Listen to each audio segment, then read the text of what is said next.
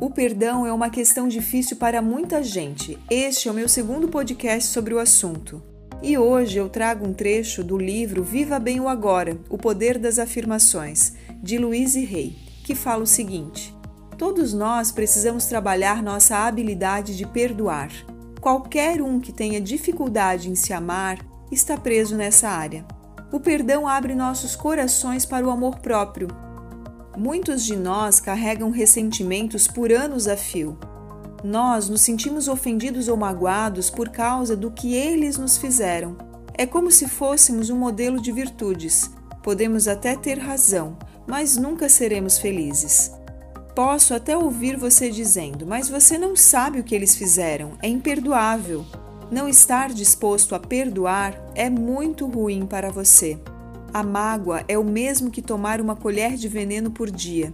Ela vai se acumulando e o prejudica.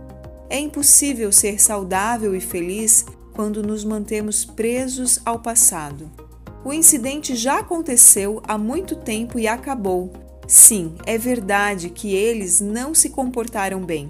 Mesmo assim, está acabado. Talvez você tenha a falsa impressão de que perdoá-los significa concordar com o que fizeram.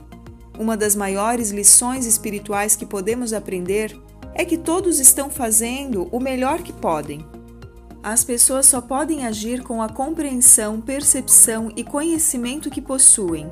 O incidente já passou, há muito tempo talvez. Esqueça-o, permita-se ser feliz, saia da prisão do rancor e entre na luz da vida. Se o incidente ainda continua, questione-se: Pergunte-se por que você tem um conceito tão baixo de si mesmo para aguentar essa situação. Por que está preso a um problema desagradável? Não perca tempo tentando dar o troco, porque não vai funcionar.